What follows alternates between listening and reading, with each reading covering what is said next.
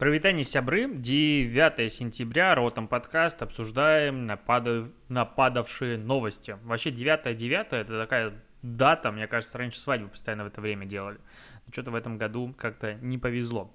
А, какие сегодня новости на обсудить? Тут э, закончилось дело по поводу кражи данных 5000 карт в 2019 году одним из менеджеров Сбербанка в уральском каком-то отделении. А, его фамилия Зеленин. А, в общем, он якобы в августе-октябре 2019 года копировал данные о счетах, реквизитах, номерах телефона, учетных записях клиентов и украл данные 5000 учетных записей. А, суд приговорил его к почти трем годам тюрьмы, 25 миллионов штрафа, причем эти 25 миллионов штрафа это компенсация за испорченную репутацию Сбербанка. А, как бы вот, с другой стороны, вот у меня есть такое ощущение, что, возможно, и Сбер здесь тоже виноват. То есть, если его система безопасности такая, что из нее сотрудники могут красть данные, возможно, и в отношении Сбербанка должны предприниматься какие-то действия, потому что они как бы ну, они должны это сохранять. А, ну, как бы банк должен хранить свои секреты. А, но, окей, это один из первых прецедентов, когда, в принципе, кого-то наказывают за хищение данных, причем с таким большим штрафом, 25 миллионов рублей, это как бы дохренище. Ну, то есть прям много. А, вот такая как бы коротенькая новость. Идем дальше. Еще новость про Сбербанк, э, который вместе с Mail.ru, ну, это их совместное предприятие, о2О холдинг, О2О. Короче, как вода, только без водорода. Шутка не для всех. А, так вот, они купили контроль над кухней на районе. Это вот если ты из Питера, то у нас готово. Это аналог готовая еда приезжает к тебе там за 25 минут, даже быстрее в Питере. А вкусная еда, ну, как бы относительно недорогая. И кухня на районе развивалась достаточно активно. Выкупали рекламу в этом году много где. И прям привлекали инвестиции, инвестиции. И сейчас Сбербанк выкупил их. И уже а, Кухня на районе стала частью экосистемы Mail.ru и Сбербанка. Теперь туда можно авторизироваться через ВК Connect либо Сбербанк ID. А, кроме того, уже кухня на районе есть как мини-приложение в ВКонтакте. И как бы будет все это дальше развиваться. Ну, там детали сделки мне вообще не интересны. Здесь, а, если посмотреть, просто Сбербанк покупает вообще все. Ну, то есть только что-то интересное появляется на рынке, Сбербанк это выкупает. Да, у них до хрена денег, но может быть как-то... Хотя вот кто будет останавливать Сбербанк? Никто, потому что Сбербанк это условно государство. Государству зачем себя останавливать? А, прям не верю в это. И, ну, с одной стороны, классно за ребят, они подняли кучу денег и будут развивать свой проект дальше, потому что у них остается там какой-то пакет а, акций. Но с другой стороны, как-то грустненько. Сейчас э, фактически Сбербанк вместе с Mail.ru творит огромный какой-то невероятный IT-холдинг. Ему будет противостоять, ну, Яндекс, получается, в каком-то формате, э, у которого определенно меньше ресурсов, чем у Mail.ru-шников вместе с Сбербанком. В принципе, у всех меньше ресурсов, чем у Сбербанка, ну, кроме какого-нибудь там Газни... э, Газпромнефти. И рядышком где-то еще Тинькофф Банк, который тоже как бы развивает свою IT-инфраструктуру, и он тоже чего-то делает. И, ну, как-то как-то монополизируется рынок, и это ну, не, не радует, определенно не радует. А, как-то я сегодня очень спокоен и расслаблен в подкасте. А, появилась новость о том, что какой-то пользователь по ошибке отправил 1 миллион долларов в какой-то криптобирже на неправильный адрес. А, он попытался вывести средства на пул ликвидности, но в итоге отправил их напрямую на смарт-контракт. Если для тебя это о чем-то говорит, я как бы счастлив. Я в крипте решил не погружаться, это не моя война, не буду с этим разбираться. Смысл в том, что лям долларов утек просто из-за того, что он указал неправильные данные. Я иногда, когда оплачиваю что-то по карте, ну, где какой-то перевод на большую сумму денег, там от 20 тысяч рублей, я уже парюсь и проверяю по несколько раз, куда я правильно, ну, точно ли те цифры я ввожу, точно ли все э, корректно. А здесь чувак просто влетел на лям долларов, это 76 миллионов рублей сейчас по текущему курсу. А, просто из-за того, что он ввел неправильный адрес. Криптобиржи уже заявили о том, что они как бы что-то там исправят и попробуют вернуть деньги, но как бы нет, скорее всего не вернут и скорее всего будет сложно все это дело исправить. А, вообще самая главная вчерашняя новость это то, что Apple подала встречный иск к Epic Games. И это э, заявление этого иска 65 страниц в PDF-очке. Читать это все, ну, просто долбануться можно, и, ну, с учетом того, что это на английском языке, с учетом того, что это а, не просто английский язык, с учетом того, что это вот, а, язык юристов. Но а, у меня есть, можно сказать, краткое изложение а, Лихачев сделал, это бывший главред VC, по-моему, да? Да, да, да, да, да, по-моему, да. А, вот сейчас он отвечает за коммуникацию рекламных технологиях Mail.ru Group. У него есть а, классный телеграм-канал, радиорубка Лихачева. Если ты интересуешься медиа, ну, смотри, читай, я прям залипаю.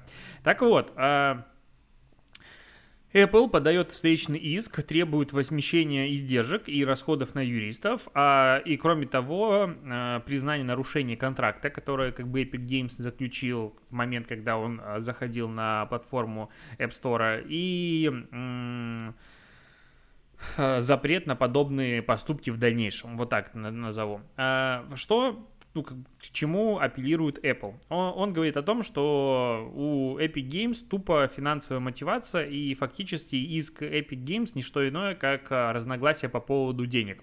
А Epic показывает себя современным корпоративным Робин Гудом, в реальности это многомиллиардное предприятие, которое просто не хочет платить за благо, которое он получает от App Store.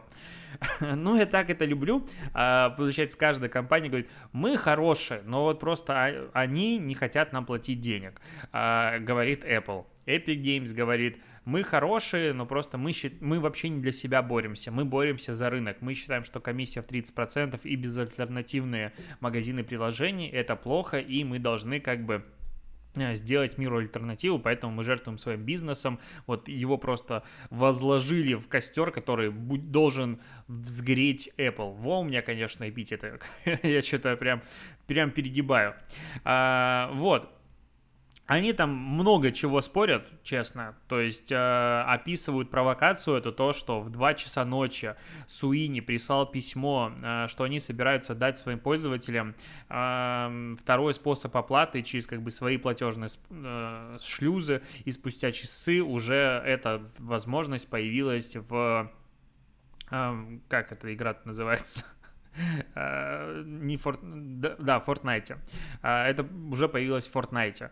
И, типа, они этого не ожидали, и им пришлось в срочном порядке все это делать, и они за спиной у Apple наняли целую армию технических специалистов, юристов, дизайнеров, ну, потому что сделали большую подготовительную работу.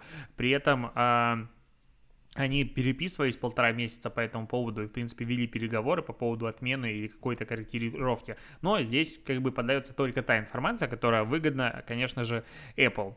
А, плюс там много идет разбора встречных исков, типа кто виноват, кто не виноват, но смысл говорить, ну, если вот очень сильно сократить, Apple говорит о том, что, ребята, мы тратим кучу ресурсов на то, чтобы App Store был классным местом, мы помогаем развивать ваше вот а, как бы а, экосистему и комьюнити, и а, вы приезжаете на все готовенькое, и таким образом, как бы, просто зарабатываете деньги, а вот в другом случае вам бы приходилось тратить много ресурсов на продвижение. Ну, вообще, как бы на продвижение в любом случае требуется тратить деньги, и Fortnite не пришли на все готовенькое в App и типа, окей, продвигайте nice, они потратили охренеть какое количество денег на а, собственное продвижение, на рекламу, и это не стопроцентная заслуга Apple вообще ни разу. Ну, то есть, не надо так думать, они реально потратили кучу ресурсов на то, чтобы себя продвинуть, и плюс сделали а, классную игру.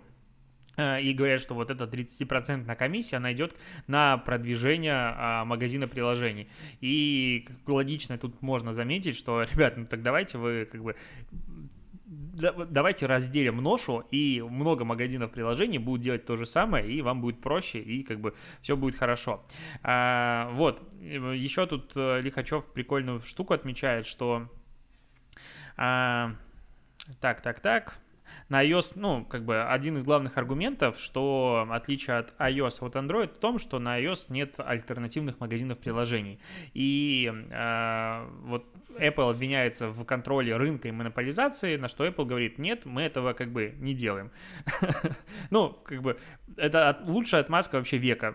Вы, плохие? Нет, мы не плохие. Вы плохие? Нет, мы как бы неплохие. Ну, окей, вот такая вот штука. Посмотрим, чем это закончится. Пока, конечно, позиция Apple с точки зрения юридического вопроса выглядит намного более э, устойчивой. Но, с другой стороны, э, вот тот накал страстей, который как бы наброс идет вокруг Apple, в каждой, в Европе, даже в России уже присоединилась к нагибательству э, Apple может даже привести к каким-то изменениям. Все, все еще зырим. Ну и тут до, тоже как бы странный такой момент, что э, как бы Fortnite не лишила Apple заработка, потому что они предложили условную альтернативу. То есть ты можешь оплачивать удобно за 9.99 какой-нибудь пакет э, бонусов через Apple Pay, просто нажав два раза кнопку, показав лицо, и все как бы дальше пошли играть, и у тебя есть ресурсы. Либо со скидкой, но переходи на сайт, плати через карту и все остальное, то есть через геморрой. И как бы пользователь может сам выбирать. Но э, Apple подает это в формат того, что у нас украли деньги. Ну, понятно, что по контракту они так не должны должны делать, но в абсолютном выражении, ну, нет, этого не произошло, вот такого воровства, которое Apple как бы э, приписывает Fortnite. Ну, так, так, такое себе, такое себе. А, Оскар. Все, мне кажется, уже обсудили Оскар. Оскар меняет правила, и теперь в фильмах должны вообще быть, типа, все люди, которые присутствуют на этой планете. А, ну, если говорить все-таки нормально, теперь для того, чтобы фильм попадал в номинацию «Лучший фильм», есть четыре категории, а, двум из которых он минимум должен а, соответствовать. Категория А – репрезентативность разных групп населения в сюжете и актерском составе фильма. Категория Б – репрезентативность в креативном руководстве и команде проекта. А категория C – доступ к кинопроизводству и профессиональному росту для групп с низкой репрезентацией. И группа D – это включение представителей этих а, групп в команды, которые занимаются маркетингом и дистрибьюцией фильма. А, например, один из критериев категории B а, минимум 30% съемочной группы должны составлять женщины, представители расовой или этнической группы с низкой репрезентацией, ЛГБТQ плюс персоны, а, люди с ограниченными возможностями. И там очень много всего, а, допустим, категория А — это вообще полная какая-то жесть. Ну, давай я прочитаю, потом обсудим. А, короче, для того, чтобы выполнялся стандарт по этой категории, а, фильм должен проходить хотя бы по одному из пунктов.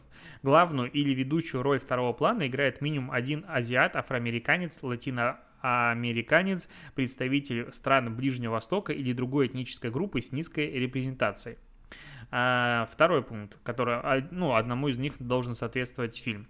Не менее 30% исполнителей второстепенных или менее значимых ролей, женщины, представители расовой или этнической группы с низкой репрезентацией, ЛГБТQ+, а, люди с ограниченными возможностями, в 30% а, должны быть представители не менее двух из этих а, групп населения. Ага.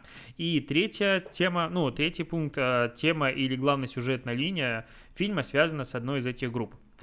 А, поэтому все вот эти шутки насчет того, что в лучший фильм получают сейчас только сюжеты про, не знаю, а, 15-летнего афроамериканца, который понял, что он представитель вот э, гей или кто-нибудь еще, и вот все остальное, и только такие фильмы получают лучший, э, номинацию «Лучший фильм», они как бы уже не шутки, и тут проанализировали таблицу последних э, лучших фильмов 10 лет, кто из них соответствует, и по второму пункту соответствует 9 из 10 фильмов. Ну, то есть, и в принципе там, ну, в 50% случаев в любом случае, ну, фильмы проходят по одному из этих пунктов, и как бы это говорит о том, что подобные правила, ну, как бы не высказаны напрямую, но между собой, которые были всем понятны, они действуют уже достаточно давно, и все фильмы хотя бы одному из этих пунктов уже давно соответствуют, а последние четыре лучших фильма соответствуют каждому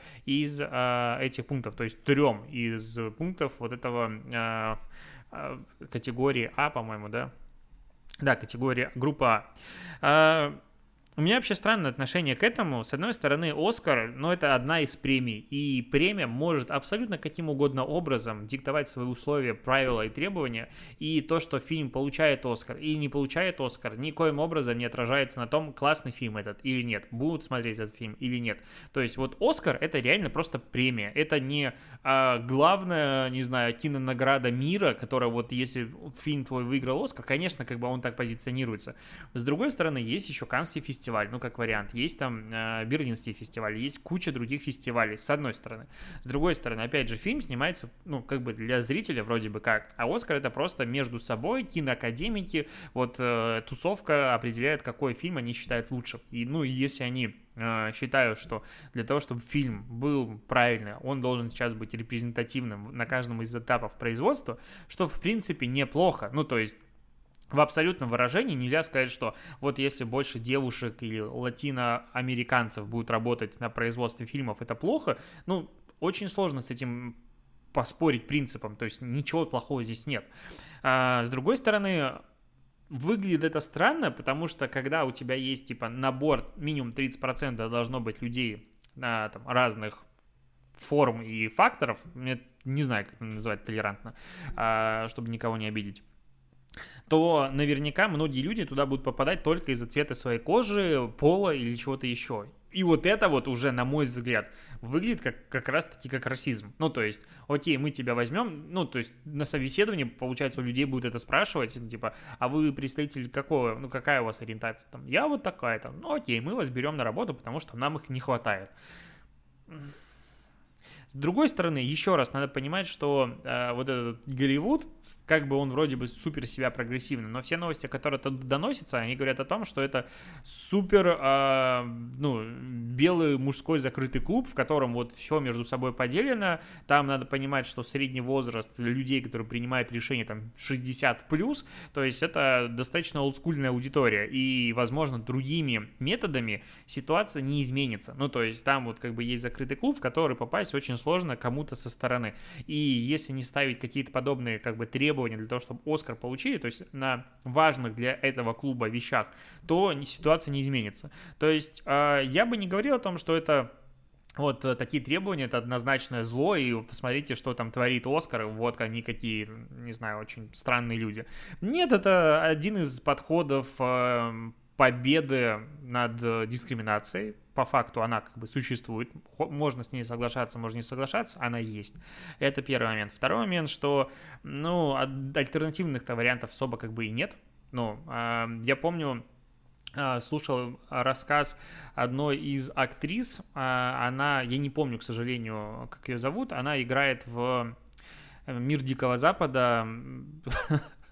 Она играла там э, проститутку, темнокожая актриса, красивая, потом она стала управлять типа роботами, забыл, как ее зовут, и просто как бы, ну, она молодая, то есть она выросла там не в 50-е, она выросла вот типа сейчас, и она рассказывала просто о количестве всяких притеснений, количестве различных отказов, когда она пробовалась на роли всего остального на своем этапе жизни, вот, жизненном пути, и вот эта вот вся дискриминация, которая кажется нам с тобой очень далекая, она на самом деле присутствует очень близко близко. Поэтому, ну, если Оскар решил таким образом, флаг ему в руки, и, возможно, ну, если э, они правы, то фильмы станут еще лучше, интереснее, и реально э, все эти фильмы, которые будут побеждать на Оскаре, лучшие фильмы, будем смотреть с упоением. С другой стороны, если они не правы, ну окей, Оскар обосрется, это ж они обосрутся, не мы с тобой. То есть, ну, пускай мы будем смотреть, наблюдать. Поэтому я бы не воспринимал эту новость как какую-то жуткую трагедию, как бы все, все вполне ок.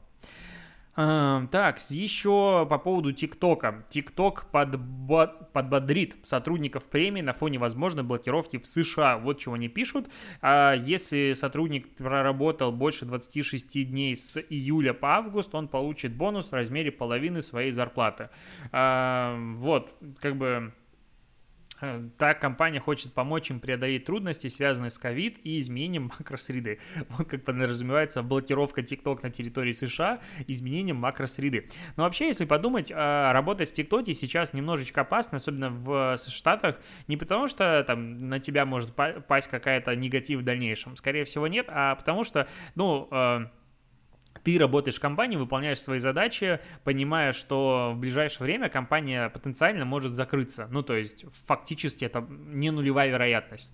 И продадут ее, не продадут, пока ничего не понятно, но вероятность того, что компания будет закрыта, и об этом говорят все и везде, она есть. А ты как бы специалист классный, то есть, ну, вряд ли в ТикТок набирал каких-то лошар, на каждой из позиций адекватные классные специалисты востребованы на рынке. В период пандемии, и ты как бы думаешь о том, что ты можешь потерять работу в ближайшее X времени, и эта вероятность реально не нулевая. И ты такой приходишь на работу и радуешься. Мы тут э, с Димой в полусадком подкасте предыдущем обсуждали ну, в последнем на данный момент, потому что мы записали вчера новый выпуск. А, так вот, обсуждали, что когда ты принял решение об уходе из работы, у тебя как бы мотивация работать прям очень сильно падает, как бы ты себе этого не хотел. И последнее там время, там последние 10 дней, не знаю, неделя, это самое непродуктивное время, которое вообще можно себе представить. А тут люди постоянно работают сейчас в ситуации, когда этот момент может стать последним в их вот э, рабочей как бы карьере в этой компании, и, конечно, мотивация у них падает. И TikTok а меня есть ощущение, что у них очень много денег, и они просто начинают раздавать им везде и всюду, показывая, какие они молодцы, потому что фонды, а, которые они запустили, мы их обсуждали, с тобой в Европе и в Америке для поддержания креаторов, э, создателей контента, которые творят на этой платформе. И все остальное это происходит постоянно, постоянно, постоянно. И каждая вторая новость, которая касается ТикТока и не связана с тем, что они продаются, а она связана как раз с тем, что ТикТок раздает кому-то в очередной раз денег. Ну, это немножечко странно, на мой взгляд, позиция. С другой стороны, возможно, это правильный пиар-ход. Я как бы не шарю в этом вопросе. Coca-Cola, Макдональдс и Nike все еще бойкотируют э, Facebook, пишет Ed H, и это не совсем так. А в чем прикол? Как бы бойкот официальный э, Facebook рекламный закончен, уже должен был, потому что не бойкотировали как бы месяц, и уже прошло там 6 или 8 недель с момента фактического окончания этого бойкота, но при этом э, многие компании, бренды не вернули э, бюджеты Э, это Cola, MacDuck, Nike, Microsoft, Ford, Nintendo, какие-то бренды Unilever э, и многие другие не вернули э, бюджеты в Facebook и Instagram.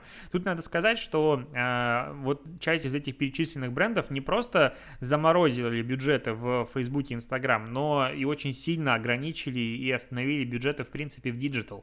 То есть из-за чего там даже у нас слетели некоторые рекламные договоренности, которые потенциально должны были состояться боятся. То есть вот блокировка Фейсбука, а, точнее бойкот рекламы Фейсбука в Америке коснулся даже вот э, меня, сидящего здесь и записывающего подкасты. То есть даже такая ситуация произошла.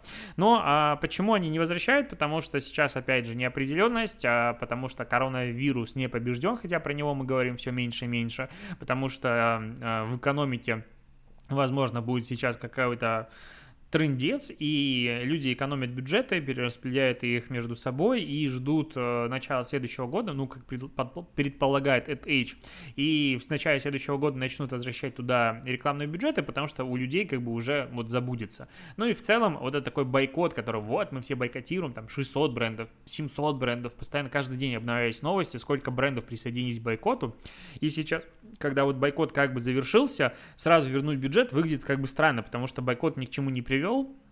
И э, получается, что это было немножечко лицемерно. То есть ты пытался добиться, не добился, ну ладно, тогда смирюсь с этими правилами. Причем там некоторые из э, пунктов, они действительно были обоснованы. Ну, бренд не хочет быть э, в ленте, в которой могут его там засирать сверху или снизу, и э, там быть какой-нибудь расовой дискриминацией, что-нибудь еще, и тут как бы реклама Coca-Cola, и Coca-Cola такая, ну зашибись, ребят, проконтролируйте как бы, э, какой контент находится вокруг нашей рекламы. Это проблема для больших брендов. Да и, в принципе, для всех просто обычно сталкиваются с этим как раз-таки ребята с а, большими бюджетами. А, и Facebook ничего в этом плане не предпринял. Поэтому логично, что они продолжают морозить свои бюджеты, но мне кажется, что и Microsoft, и Nike, и Nintendo к Черной Пятнице все-таки о бюджетах своих вспомнят, потому что у Microsoft в этом году а, выходит а, новая приставка Xbox, и не продвигать ее перед новогодними праздниками на самых крупнейших платформах, это как минимум странно. Поэтому я думаю, бюджеты вернутся раньше Нового года, но просто не сейчас. А, прикольно опрос, исследования провели а, и на работе.ру. У людей спрашивали, а, за сколько денег в месяц. Они, люди, вот обычные люди, готовы отказаться от выходных и отпусков и работать как бы каждый день. А, вот, некоторые ответы насчитывали 11 знаков, сумма, то есть это сколько? Это в миллионе, ну, 7 знаков получается, ну, 6 плюс 1, ну, получается больше миллиарда рублей, ну, прикольно, да. А, они, ну, в общем, опросили 3,5 тысячи пользователей старше 18 лет, и в среднем россияне готовы а, отказаться от выходных и праздников за 64 миллиона рублей в месяц. Женщины хотели бы получать 89, рублей, 89 миллионов рублей в месяц, а мужчинам было бы достаточно 35 миллионов рублей в месяц. Вот здесь, кстати, удивительно, обычно во всех опросах мужчины требуют, ну, а, хотят больше денег, и вот это регулярная такая штука. Здесь в одной из первых исследований опросов, в котором а, девушки назвали сумму в месяц большую, чем мужчины как бы просто интересное наблюдение. Но э, цифра, конечно, максимально дурная, потому что 3, даже вот если взять, что мужчинам было бы достаточно всего лишь 35 миллионов рублей в месяц, чтобы он работал без выходных и праздников, я хочу сказать, что я работаю фактически без выходных, э, вот какой сегодня месяц? Девятый, вот девятый месяц, да и до этого у меня выходных не особо так было, и вообще не 35 миллионов рублей в месяц, вот что хочу сказать. То есть э, я думаю, что если бы людям предложили там 300-400 тысяч, и они, ну, там, надо было бы реально работать без выходных и отпусков, какими-то редкими э, вариантами отдыха, большая часть из них согласилась. А, то есть вот эта вот теоретическая, конечно, сумма, это прекрасно, но 89 рублей, миллионов рублей в месяц, это больше миллиона рублей в э, месяц, ой, миллиона долларов в месяц, как-то занадто много, вот что хочу сказать. А, Financial Times опубликовала итоги расследования, которые свидетельствуют о заказных отзывах о товарах на площадке Amazon. А, потом Amazon сразу же удалил больше 2000 положительных отзывов и все остальное. Но, ну, как бы, как это сказать, все покупают отзывы. Ну, то есть, прям все покупают отзывы. Напрямую покупают отзывы, косвенно, сами пишут, раздают вещи на условные бесплатные обзоры, все остальное. А, все, ну, надо понимать, что на всех платформах, на мой взгляд, минимум половина отзывов это, ну, левые отзывы. И это как бы надо учитывать, прекрасно понимать при выборе чего угодно. Я сам был маркетологом, сам писал отзывы, и, ну, окей, это один из способов продвижения. Ну, как бы, да, да, я такой. И все их пишут. И как бы есть большая статья на эту тему, окей, там нашли э, большая часть э, из вот этих подставных отзывов, это э, китайские какие-то бренды новые, то есть они очень массово э, выходят на рынок, и, конечно, им надо привлекать к себе внимание и получать какие-то оценки, потому что люди без э, продукты без оценок не покупают. Вот если бы я заходил в интернет-магазин и видел бы 5 каких-нибудь продуктов, на 4 из которых отзывы есть, а, 5, а 5 это какой-нибудь китайский нонейм, я бы его, конечно, фиг бы себе взял. Особенно если это касается какой-нибудь а, бытовой техники, электротехники, чего-то подобного. А, интересно, что а, один из самых активных в Великобритании рецензентов Джастин Фрайер, Фрайер. Фрайер. Прикольная фамилия. Только в августе оценил товаров на общую сумму 19 740 долларов.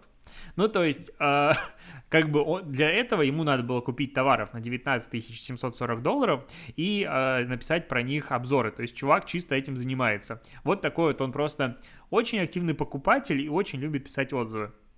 Он опубликовал обзоры в среднем на каждые 4 часа. То есть, ну, э, конечно, есть у нас ночь, соответственно, если в день он публикует 24 на 4, 6 отзывов в среднем, значит, он в течение дня каждую там пару часов публиковал обзор. То есть он пишет и публикует, пишет, публикует. На full тайме работал. А при этом многие из оцененных им товаров позже были выставлены на продажу, для продажи на eBay. То есть он, по сути, сотрудничает с китайскими какими-нибудь производителями, не только китайскими, они ему массово засылают продукты, скорее всего еще доплачивают что-то сверху, он делает на них обзор, ну, продукт нужен для того, чтобы сделать фотографию, а, делает обзор и а, потом его продает. Вообще, на мой взгляд, отличная бизнес-модель, просто шикарная.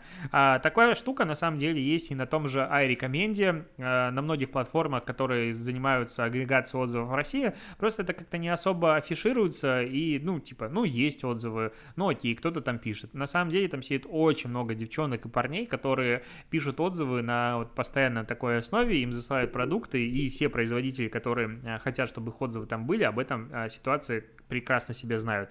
И там есть обзоры платные, которые стоят там 5, 7, 10, 15, 20 тысяч рублей, даже какие-то статьи на эту тему я видел. А, наверное, я буду на этом заканчивать. А, спасибо, что дослушаешь подкаст. Услышимся, увидим с тобой скоро. И на этой неделе выйдет полусладкий подкаст. Мы его записали, сегодня отдаю в верстку. Тоже будет без видеоверсии на YouTube, пока останемся только в аудиоформате. Покеда.